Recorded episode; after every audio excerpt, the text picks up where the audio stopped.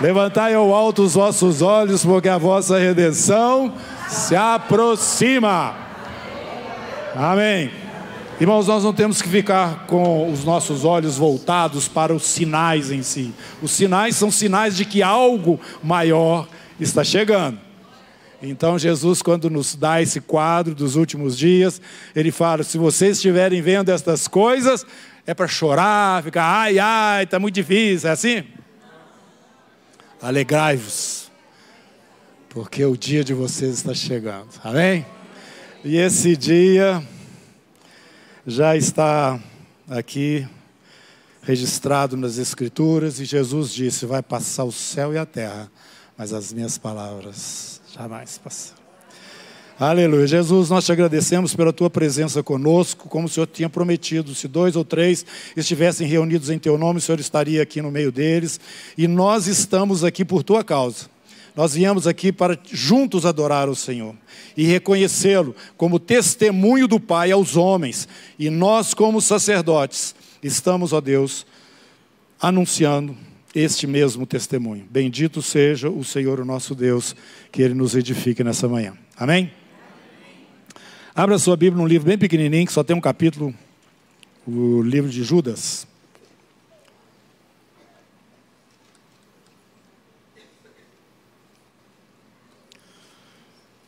Nós vamos ler até o verso 4 e depois o 17 ao 23. Judas, servo de Jesus Cristo e irmão de Tiago, aos chamados, amados em Deus, em Deus Pai e guardados em Cristo Jesus. A misericórdia e a paz e o amor vos sejam multiplicados.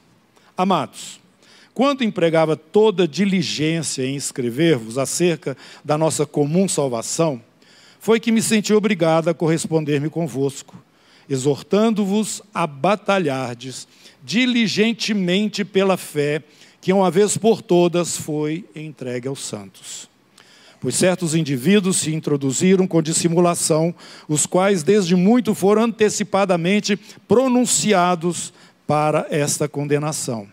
Homens ímpios que transformam em libertinagem a graça do nosso Deus e negam o único soberano e Senhor Jesus Cristo.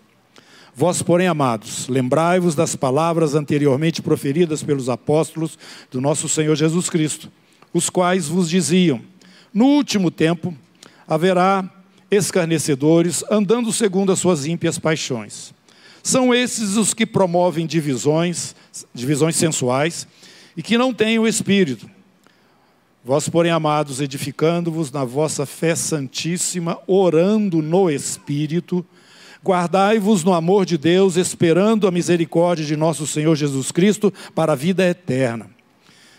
E compadecei-vos de alguns que estão na dúvida. Salvai-os, arrebatando-os do fogo.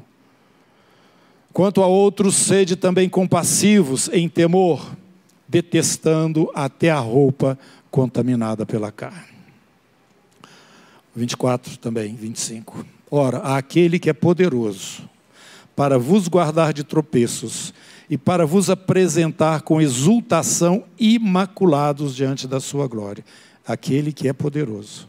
Ao único Deus, nosso Salvador, mediante Jesus Cristo, Senhor nosso, glória, majestade, império e soberania, antes de todas as eras, e agora e para todos os séculos.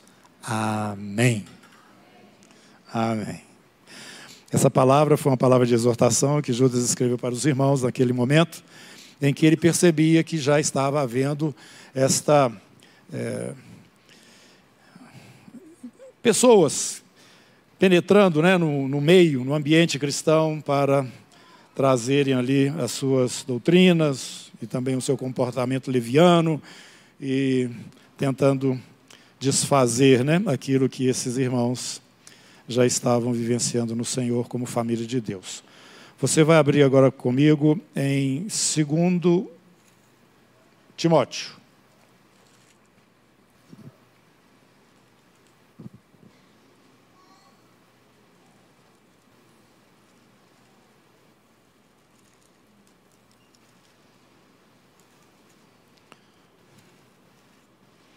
Capítulo 3.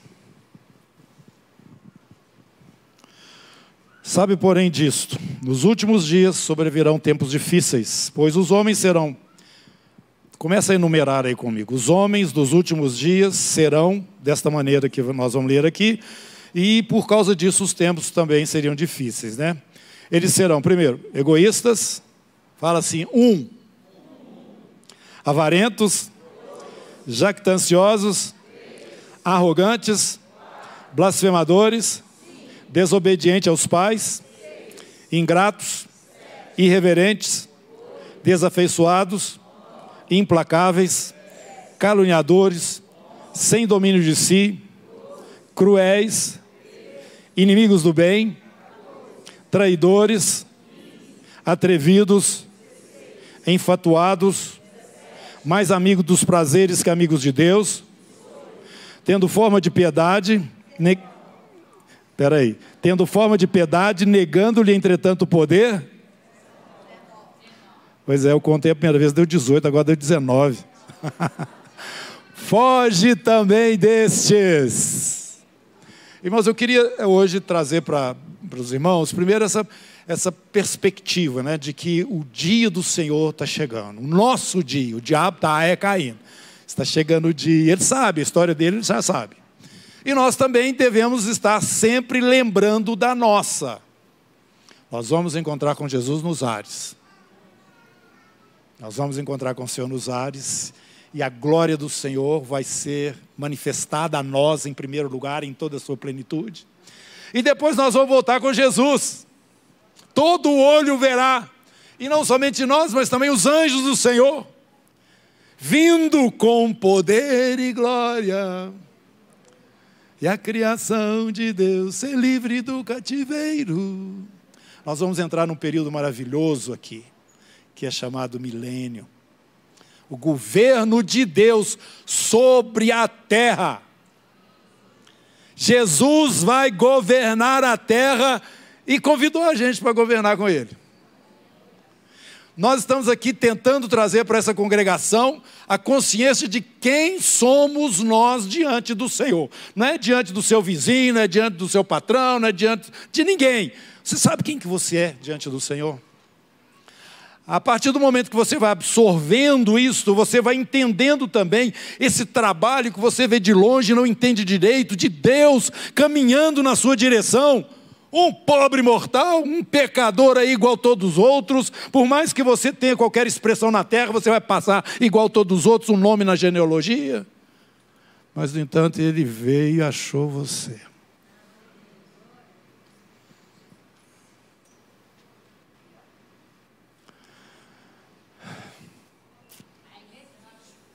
Você sabe quem você é diante do Senhor? Diante do seu Deus? Diante daquele que te comprou com o sangue do filho dele. Você sabe que ele tem projetos e planos que você nem sonha em relação à sua vida. Você sabia, como Judas fala, ele é poderoso para te levar até aquele momento de uma forma é, completa. A gente fica só assim, ah, eu não vou dar conta, ah, os dias estão difíceis, ah, tem 19 características dos meus vizinhos pessoal que está perto de mim. Além disso, ainda tem pessoas que estão intrometendo no meio da congregação e criando situações lá dentro de divisão. Como Judas fala, nos últimos dias, principalmente, eles vão estar agindo dessa maneira. E o próprio apóstolo também fala que nesses últimos dias, muitos estarão dando ouvidos a, a, a, a demônios, trazendo doutrinas várias e o escritor de Hebreus fala: não, não se mistura com isso, não. não. Não deixa essas coisas entrando dentro da congregação. Era preocupação de Judas nesse momento. Era preocupação, que alguns entendem que Paulo escreveu Hebreus, do escritor daquela carta também. Que nesses dias finais, as coisas estariam assim, bem complicadas. E olha que eles já viviam uma situação de perseguição forte naqueles dias, no princípio da igreja. Então eu quero que você venha comigo na, na carta aos Tessalonicenses, segunda carta de Paulo aos Tessalonicenses. Tessalônica foi uma cidade é, onde Paulo chegou, ficou pouquíssimo tempo lá, mas é, é, o evangelho cresceu assim muito rápido. Muito rápido. E a mensagem principal de Paulo naquela igreja era o retorno do Senhor Jesus. Olha, naquele tempo, você pode ver a primeira e a segunda carta, o tema central é a volta de Jesus. É nessa carta, nessas cartas que nós temos a informação do arrebatamento. Você não acha isso tão claro na Bíblia, a não ser aqui Paulo escrevendo aos irmãos em Tessalônica. Ele ficou pouco tempo lá e ele estava saindo de uma cidade onde ele tinha sido preso, eles tinham dado chicotada nele. Filipos, você saiu de Filipos, você sabe da história também, está registrada aí no livro de Atos, e chega em Tessalônica. E chega ali em Tessalônica e traz a palavra do Senhor, o testemunho de Deus para aqueles que os receberam ali. Normalmente ele ia até a sinagoga, né? Porque primeiro o evangelho do judeu e depois para todos nós. Mas eu quero fazer um parênteses aqui e lembrar a vocês o seguinte: aqui nesse ministério que nós insistimos em dizer que nós não somos especiais de jeito nenhum, nós somos apenas uma parte do corpo de Cristo nessa cidade, tá bom? Mas temos uma visão que o Senhor nos deu específica de ministério, de trabalho. Ele nos chamou e nos deu algumas orientações bem específicas aqui e nós queremos ser fiéis a elas. Por isso, todas as vezes que você falar comunidade cristã da Zona Sul, quer que você lembre de três coisas. Aqui a gente adora a Deus, a gente ama o irmão e testemunha para o perdido. Gravou? Fala comigo. Adorar a Deus, amar o irmão, testemunhar ao perdido. Essas três coisas te lembram o tabernáculo, tá? Também é bom só para depois você estudar mais. É por esse caminho que o Senhor nos orientou e nos ensinou que ele estaria sendo adorado neste serviço de glorificar o nome dele aqui em adoração, como nós sempre fazemos todos os domingos, de amar-nos uns aos outros como Jesus nos ordenou, que é o mandamento dele, como ele nos ama, e essa responsabilidade nossa lá fora, sermos luz para aqueles que estiverem, porque nós somos, né, gente? Não é que nós vamos virar, não, nós já somos. Nós somos só da terra, luz do mundo. Porque nós somos os representantes de Jesus. Este testemunho você tem que dar em qualquer lugar. E não espera Jesus te chamar para ir para a África, para ir para a Ásia, para ir para qualquer lugar. Ele pode fazer isso também. E ele tem feito isso aqui no nosso meio. Mas você já tem o seu campo missionário. Não, lembra da sua identidade, quem você é diante de Deus. E viva a sua vida aqui nesses dias que precedem o retorno do Senhor Jesus. Como que eu devo amar meu irmão?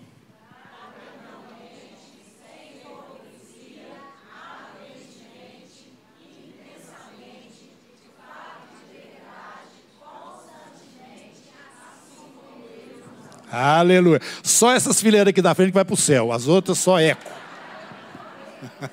ah, tem uma lá atrás que falou certinho também.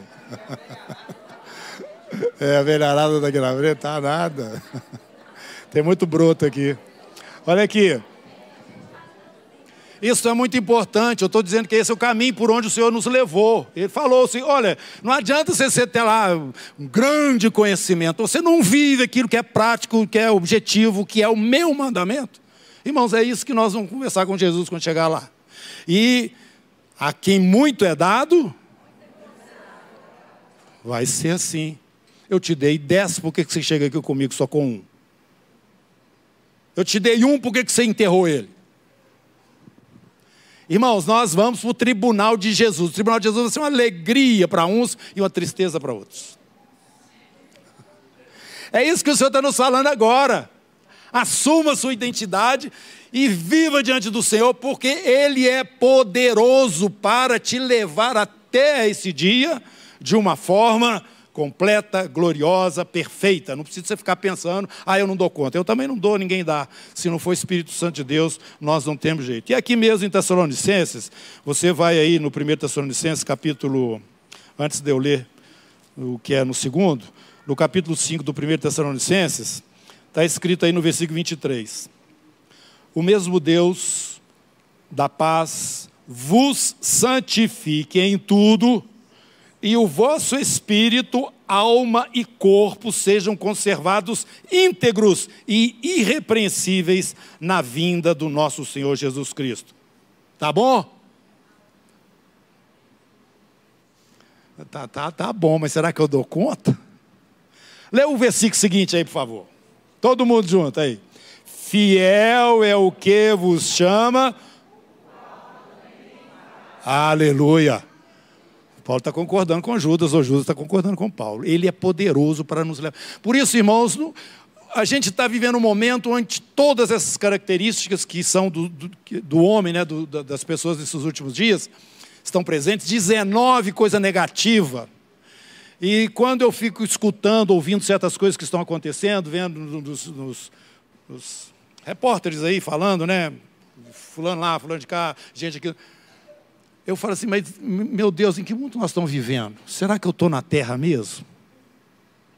Eu, eu, não sei se vocês, mas eu, eu não sei se sou da, sou da geração antiga, né, mais velho, mas eu estou vivendo num, num, num, num, país da Alice, do, do, Alice no País das Maravilhas. Maravilha não, terrível, né? Eu estou falando em outro sentido. Mas um mundo diferente, onde o absurdo é normal. Aí todas as vezes que essas coisas me chocam e eu fico assim, sem saber o que, que eu faço, o que, que eu falo, palavras nenhuma são suficientes para expressar minha indignação diante daquelas coisas. Aí eu lembro desse texto aqui de Timóteo. É desse jeito que o povo vai ser nos últimos dias. Então, já estava mas o meu foco é o seguinte: não é a gente ficar. Isso é som, somente sinais de algo muito maior que vai vir. E os nossos olhos têm que estar focados lá. Porque se você começar a olhar para você, se você começar a olhar só para as pessoas, você não dá conta de romper, não, irmão.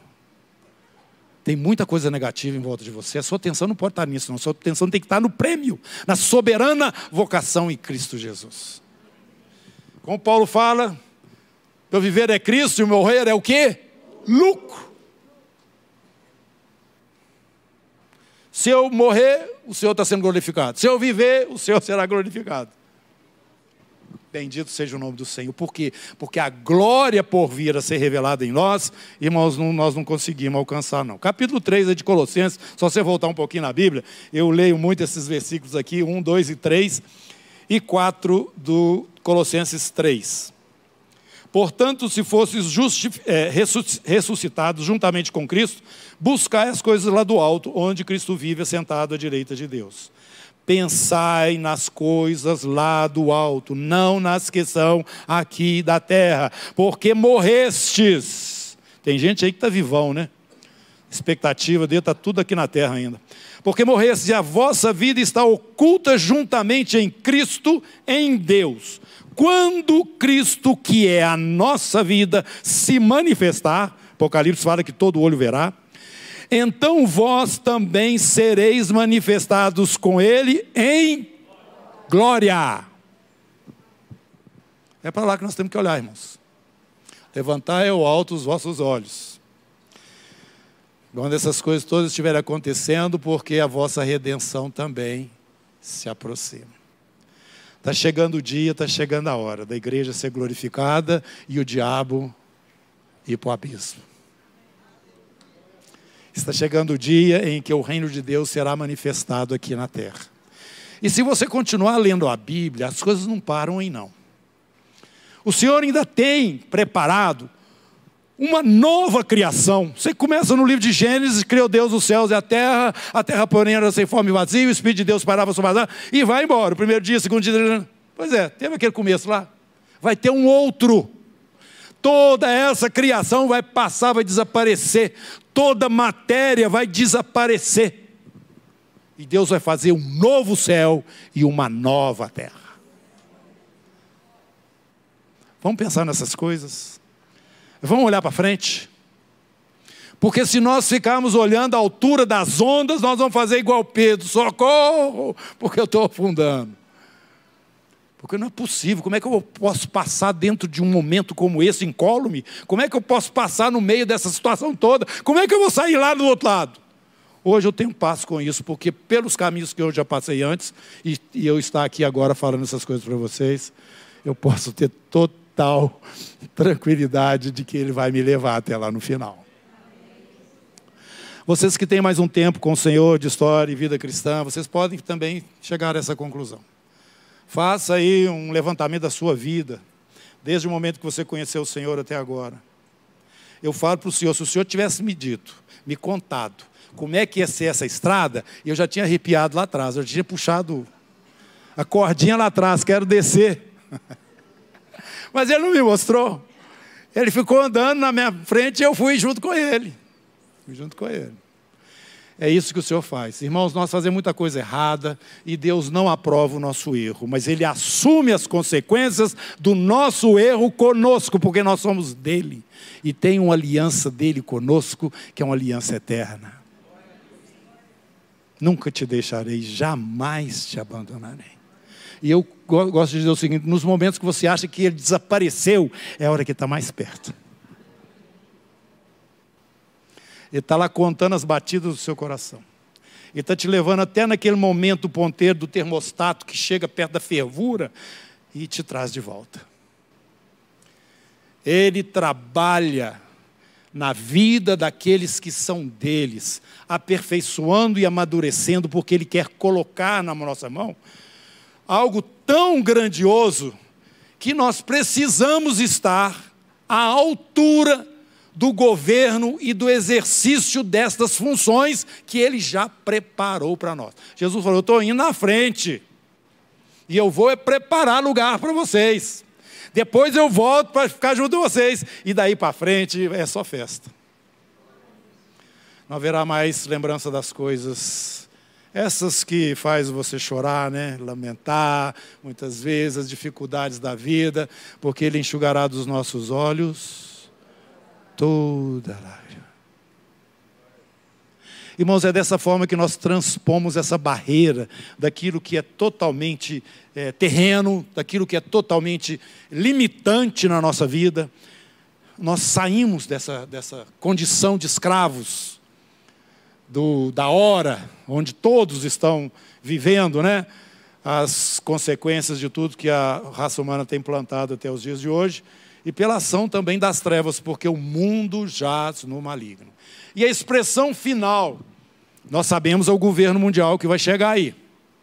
A expressão final de poder de Satanás na raça humana durante todo o período da história vai ser esse momento, o ápice.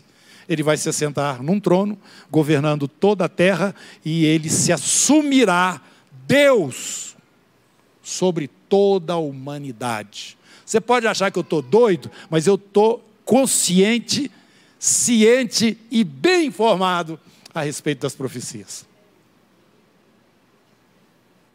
E nós estamos perto disso. Glória a Jesus, aleluia. Quando vocês estiverem vendo essas coisas, não é para chorar, é para vocês ficarem alegres.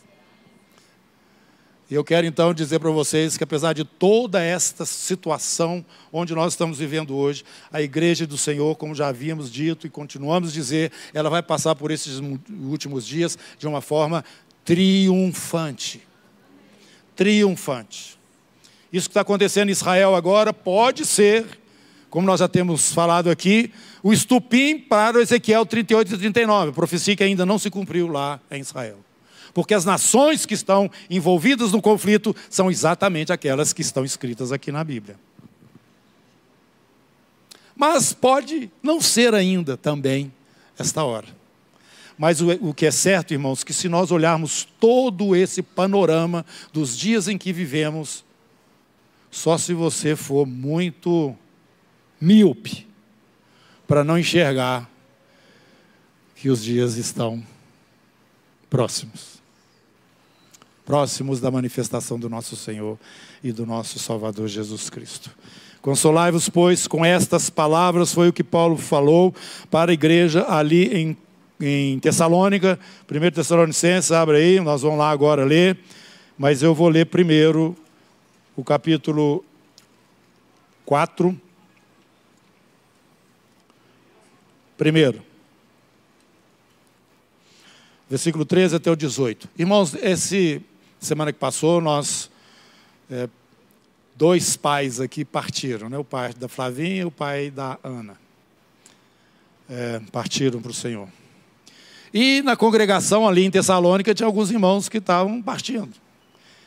E provavelmente Paulo ficou sabendo da tristeza né, no coração deles, de que alguns irmãos estavam indo. Ele escreve 4,13 o seguinte: Não queremos, porém, irmãos, que sejais ignorantes com respeito aos que morreram ou dormem, para não vos entristecerdes como os demais.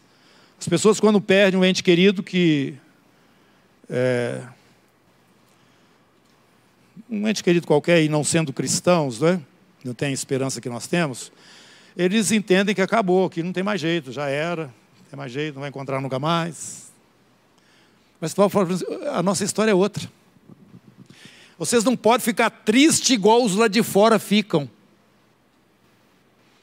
Porque vocês têm uma esperança. Versículo 14. 14. Pois se cremos que Jesus morreu e ressuscitou, quem que crê isso aqui, que Jesus morreu e ressuscitou? Aleluia. É para vocês.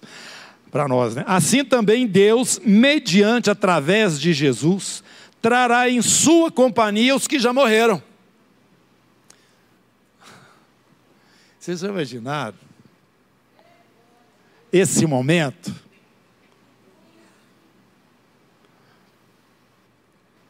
Não, eu nem vou gastar muito tempo aqui pensando. Vamos lá para frente. Ele vai trazer em sua companhia os que dormem. E eu declaro a vocês, por palavra do Senhor, isto: nós, os vivos, os que estivermos aqui até a volta de Jesus, a vinda de Jesus, de modo algum vamos preceder a eles, os que dormem, os que já foram. A coisa vai começar primeiro com eles. Porquanto, nesse dia, quando o Senhor estiver voltando, Ele mesmo, dada a sua palavra de ordem, ouvida a voz do arcanjo e ressoada a trombeta de Deus, isso vai acontecer tudo lá no céu, né? Ele então descerá dos céus e os mortos em Cristo ressuscitarão primeiro. Nós estamos vivos aqui na terra, mas a história começa primeiro com os que estão com o Senhor.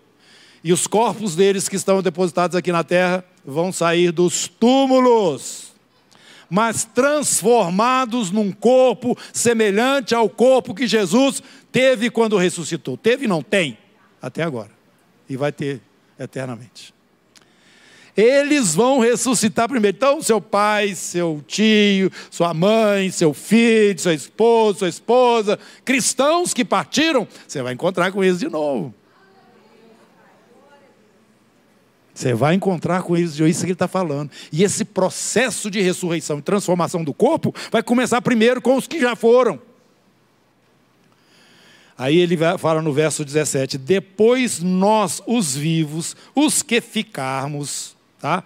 Que, que estivermos aqui na terra nesse momento, seremos arrebatados agora, junto com eles que estão subindo, entre nuvens, para o encontro do Senhor nos ares. E aí estaremos para sempre com o Senhor. Consolai-vos, pois, uns aos outros com estas palavras. Isso é consolo, irmãos. Isso é consolo. Então, se isso ocorre conosco, você descansa no Senhor. Você não sabe o tanto de tempo que vai durar essa separação, mas ela tem um tempo limitado. Você vai encontrar. E olha, eu gosto de falar isso também. Vai encontrar com ele reformado, novinho. Aliás, não é reformado, não, transformado. Novinho em folha. Ô, gente, esse, esse culto ao corpo que a gente vê nesses últimos dias é mais um culto, né? Tem vários. Por aí, meus irmãos, para nós não faz sentido nenhum. Você tem que cuidar da sua saúde, claro, mas esse culto vai para debaixo da terra igual todo mundo. Ontem eu estava conversando com um amigo meu sobre velórios, né? Assim, um papo ruim, né? Aí entrou essa história lá, não lembro por quê. Aí é, ele falou o que eu normalmente falo quando estou em algum velório, ministrando. Aquela pessoa que está lá, esticadinha lá dentro do caixão, é só um símbolo. Porque, na verdade, aquele ali é você.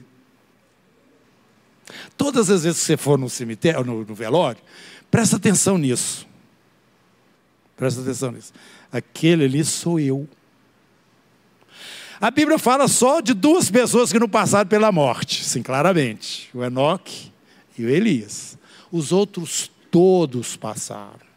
os apóstolos todos, os grandes homens de Deus todos, os profetas. E você acha que você vai ser exceção? Não. Só se este dia glorioso acontecer com você vivo aqui na terra. Aí então, a palavra de Deus fala que uns não vão experimentar a morte, eles vão passar daqui direto para lá. Aleluia! Dá um glória a Deus aí para mim, irmão. Louvado seja o nosso Deus, hoje eternamente. Amém. Capítulo 15 de 1 Coríntios.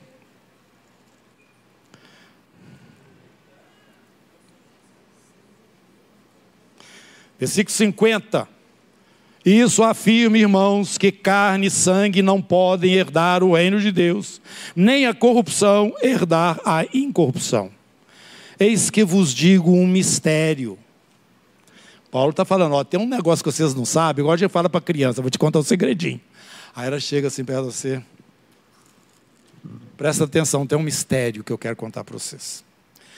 Nem todos vamos morrer, nem todos nós vamos dormir, que no caso aqui é morrer, mas transformados seremos todos num momento, num abrir e fechar de olhos, ao ressoar da última trombeta, a trombeta soará e os mortos ressuscitarão incorruptíveis. Eu falei transformado, não é reformado, não, é transformado. Maravilhoso, com corpo glorificado. E nós, os que estivermos vivos, seremos transformados. Porque é necessário que esse corpo corruptível se revista da incorruptibilidade, que o corpo mortal se revista da imortalidade. Irmãos, vamos pensar nessas coisas? E parar de ficar focando muito nas desgraças que estão aí? Nas dificuldades que estão aí? Eu ia falar uma coisa, mas não é prudente. Vamos. É voltar aqui para a palavra, 1 Tessalonicenses agora, aliás, 2 Tessalonicenses agora, capítulo 1.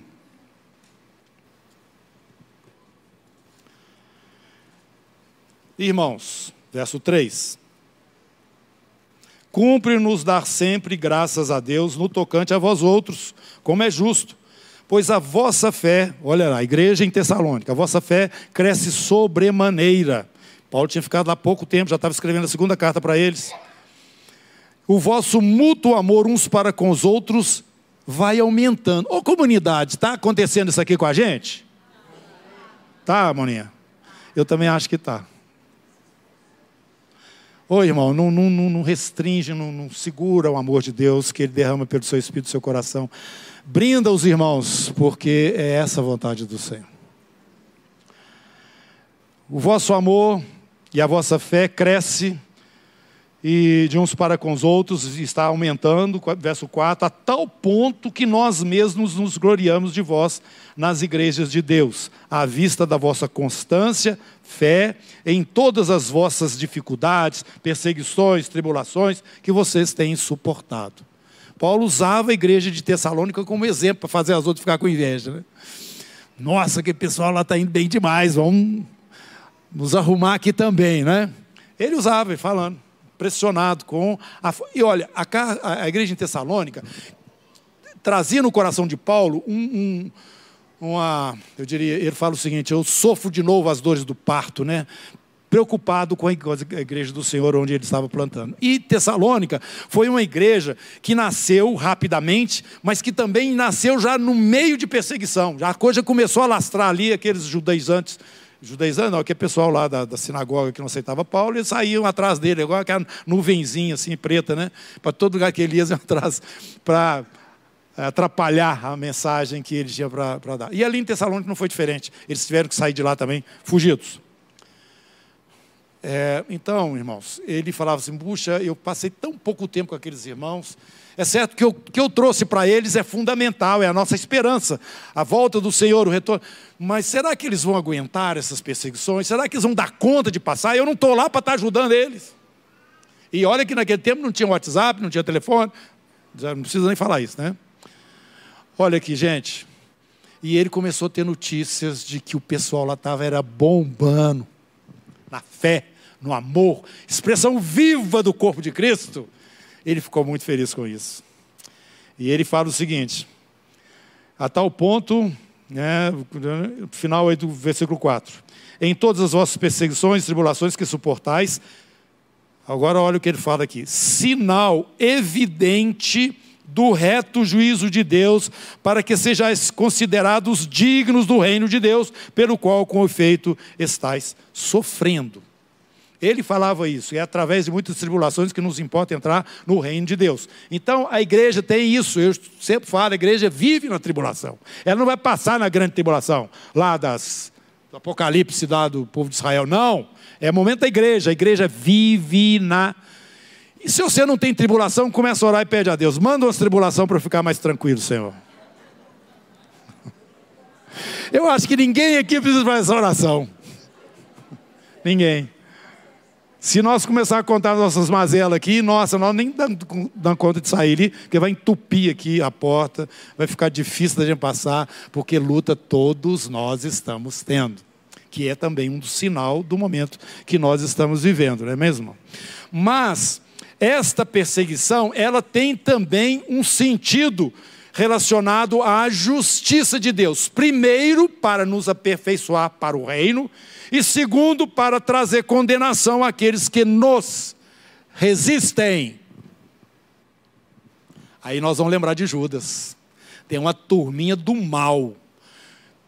É, é, é, antes eu, não, eu, não, eu tinha dificuldade de pensar nisso. Eu achava que lá no fundo, toda pessoa poderia é, se tornar um cristão ou, ou ter a vida mudada.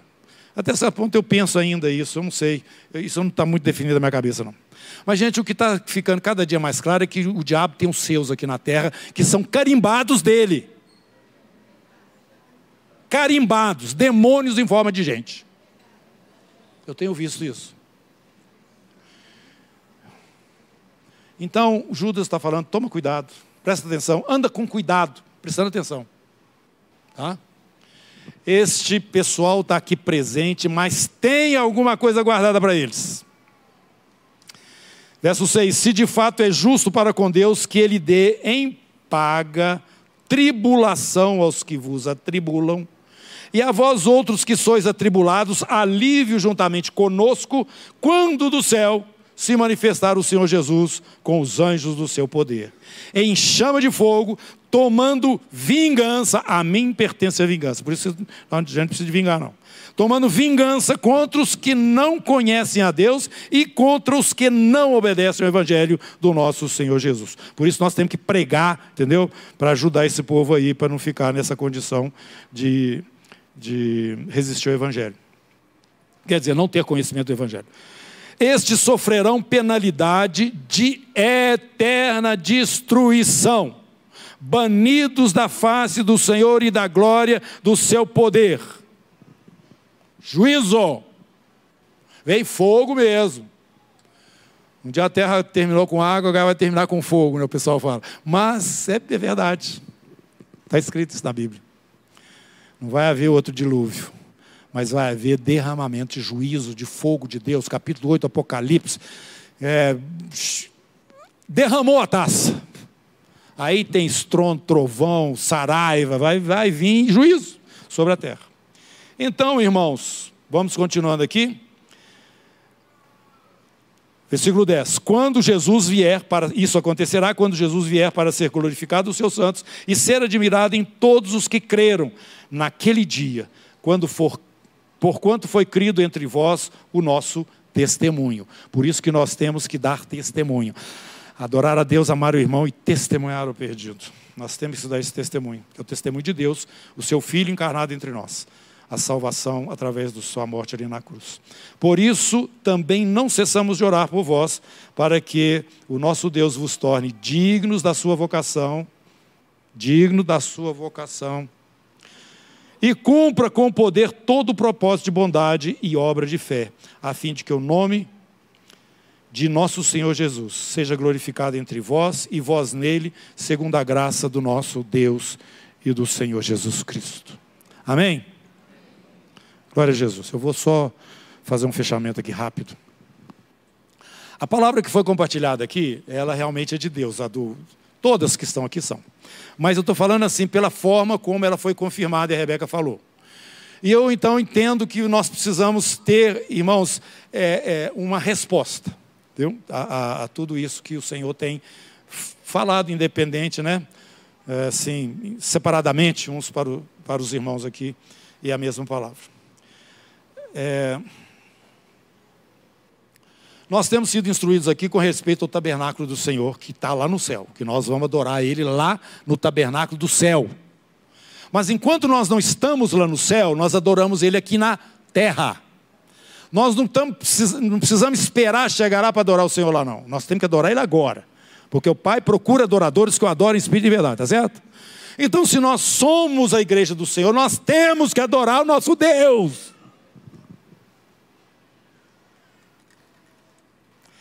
Meus irmãos, isso é muito forte e profundo. Não é alguma coisa assim religiosa ou mecânica do nosso comportamento como igreja de Deus, não. É algo intencional. Eu vou adorar ao meu Deus. Quem que é o seu Deus? Eu sempre fico perguntando, é uma fumacinha que fica aí. Não Pai, é o Filho e é o Espírito Santo. Deus triuno. O meu Deus. É o seu? Se Ele é Deus, é devido o culto a Ele. E até hoje nós, a maioria de nós, entende que os nossos ajuntamentos, assim como acontece, maiores, né? A gente vai para receber alguma coisa. Tem uma palavra. Ah, Deus vai curar minha pereba aqui, que eu estou com ela há muito tempo. Deus vai usar um irmão lá para fazer. Irmão, o nosso conceito de adoração é ralíssimo. Ralíssimo. Por isso que nós estamos insistindo aqui nesse ministério, irmãos. Não vem para cá, tem muitos motivos, mas que não tenha como principal motivo adorar a Deus. É o que você vai oferecer para Ele, Ele não é o seu Deus. As pessoas às quais você está testemunhando, quando eles perceberem o seu comportamento, eles vão ver, peraí, o que esse cara está fazendo? Esse cara está falando algumas coisas. Esse cara está se expressando para alguém que eu não estou vendo. Ele tem alguma coisa na frente dele. O que, que é? O mundo não está vendo isso, não.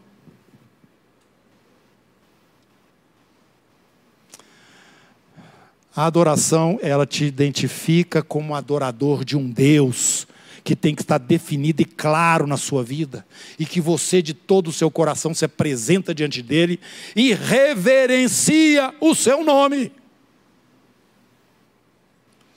Então, queridas, querida igreja, quero reforçar isso. Venha aos domingos adorar a Deus junto com seus irmãos.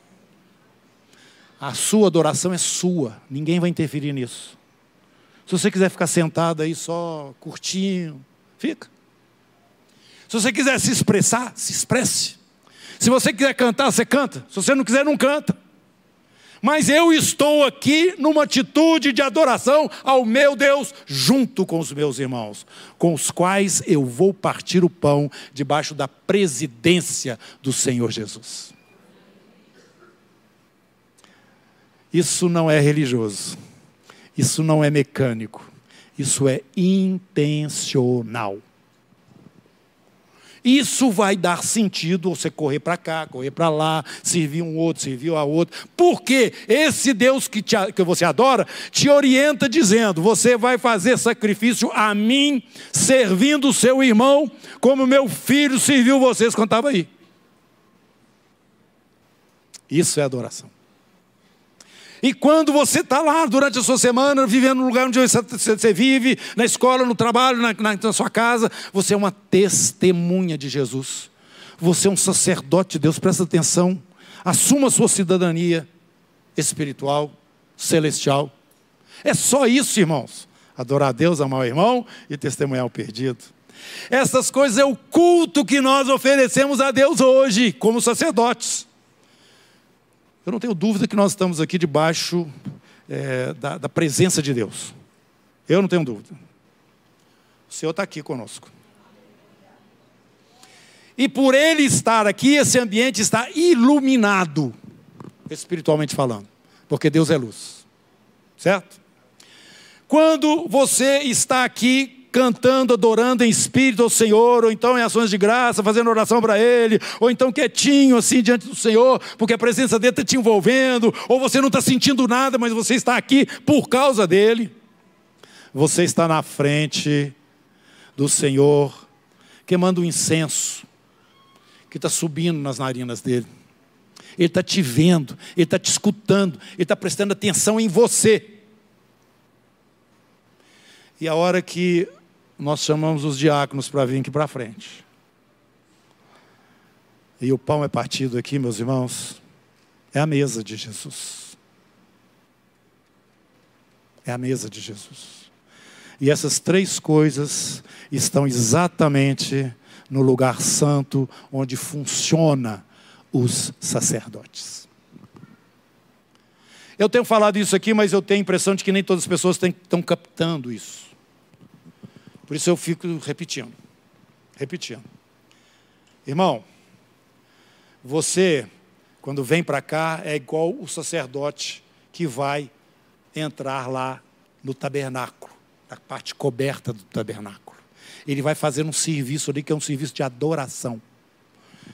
Isso acontecia lá no deserto, lá no, no, no Templo de Salomão, no outro, que veio depois. E, mas tem um templo lá no céu que nós ainda não chegamos lá e que vamos fazer a mesma coisa. Nós vamos adorar o Senhor dessa forma. Mas enquanto nós estamos aqui e não chegamos lá, nós adoramos o Senhor da mesma forma, como sacerdotes que nós somos. Iluminados pela menorá, que é o Espírito Santo de Deus que está presente no nosso meio, quando estamos juntos em comunhão, o Senhor está presente. Quando nós chegamos e adoramos o Senhor, é o altar de ouro. Quando nós partimos o pão, é a mesa do, dos pães da presença, os pães da proposição. Culto a Deus, culto, culto. Você entendeu isso? Você está entendendo isso? Então vamos cobrar as cabeças, vamos orar ao Senhor, porque o tempo já avançou bastante. Senhor meu Deus, eu quero te agradecer e louvar o teu nome, simplesmente por causa do Senhor mesmo. Não é nada do que o Senhor tem feito, porque o Senhor já é admirável na tua própria pessoa. E eu te peço que o Senhor abra esse caminho para a gente ir percebendo. Através da adoração ao Senhor, nós vamos buscando mais intimidade e alcançando um conhecimento que nós não tínhamos da tua pessoa. E eu então quero pedir que o Senhor abra esse caminho para nós, Senhor, em nome de Jesus. Meu Deus, porque o Senhor é maravilhoso, o Senhor é inigualável, o Senhor é um Deus que, se as pessoas te vissem como o Senhor é, pelo menos em parte, de uma forma mais profunda, Senhor, eles já esqueceriam tudo para trás, ia falar igual Jó. Ê, Senhor, eu te conheci só de ouvir, agora os meus olhos te veem e eu me abomino no pó e na cinza. Meu Deus, quem somos nós diante de Ti? Da Tua majestade, da Tua beleza, da Tua glória, Senhor. Quem somos nós? Mas o Senhor nos encontrou, o Senhor nos amou antes da fundação do mundo, o Senhor deu nome para cada uma das estrelas, o Senhor nos conhece também cada um pelo nome, o Senhor sabe dos pensamentos que passam na nossa mente, o Senhor é o nosso Deus. Maravilhoso, tremendo, inexplicável, santo, santo, santo. Por isso que os seres viventes falam isso, Senhor. Eles estão olhando para o Senhor, eles estão cheios de olhos. Eles percebem tudo, o Senhor é majestoso. Como não dizer, Santo, Santo, Santo é o Senhor, o nosso Deus. Meu Deus, permita-nos é, caminhar para mais próximo do Senhor. Permita-nos entender quem somos, ó Deus, diante dos teus olhos. E não assumir nenhum outro papel e não tomar nenhuma outra bandeira, não assumir nada a não ser o Senhor exclusivamente pleno no nosso viver, com a tua vontade que é boa, perfeita e agradável, manifestando na nossa vida. Senhor, apacenta no Senhor, nós somos ovelhas do teu rebanho. Senhor Jesus, o Senhor falou que tinha ovelhas que não eram daquele aprisco ali, quando o Senhor falava com os discípulos, e somos nós, aqueles aos quais o Senhor se referia quando falava para eles. Somos também pastoreados pelo bom pastor. O Senhor é o bom pastor, e o bom pastor dá a vida pelas ovelhas. Muito obrigado, louvado seja o teu nome. E acrescenta, nos proteja, nos guarda, nos usa, nos faça com que esses irmãos, essas irmãs aqui sejam plenos do Senhor, que Satanás não os surpreenda em hora nenhuma, nem quando eles estiverem distraídos, Senhor. Guarda no Senhor, no meio de toda essa efervescência que o mundo se tornou. Em nome de Jesus, amém. Aleluia. Põe a mão no irmão aí. Vamos ficar em pé, todo mundo? Fica em pé. Põe a mão no seu irmão. E vamos orar juntos, dizendo: Pai, abençoa-nos e guarda-nos. Faz resplandecer teu rosto sobre nós. E tenha misericórdia de nós. Levanta a tua face sobre nós e nos dê a paz. Amém. Senhor, em nome de Jesus, eu estou orando, repreendendo toda enfermidade. Enfermidades que são provocadas por demônios, eu ordeno, saiam em nome de Jesus. As que não são, por outras consequências que sejam, estão repreendidas também em nome de Jesus. Assuma em fé a bênção do Senhor sobre a sua vida. Amém? Vamos orar pelo Brasil aqui, depois nós estamos todos dispensados. Senhor Jesus, nós te pedimos em nome, no teu nome, que o Senhor abençoe a nossa nação. Senhor, se nós formos olhar pelas circunstâncias, a nossa esperança desvanece, ela desaparece, Senhor, porque são tantas coisas ruins que têm acontecido no nosso país ultimamente, mas nós cremos no Senhor e nós te pedimos, abençoa essa nação, Senhor. Tira, Senhor, a corrupção, tira a mentira, tira o discurso falso, a falsa narrativa, Senhor. Deus, em nome de Jesus, abra os olhos para que os valores sejam todos é, visíveis ao, aos olhos da, da população para escolha dos seus representantes. Meu Deus, abençoe o Brasil, Senhor, e caia por terra, em nome de Jesus toda a força do mal que tem oprimido essa nação, em nome de Jesus. Amém. Te abençoe. Irmão.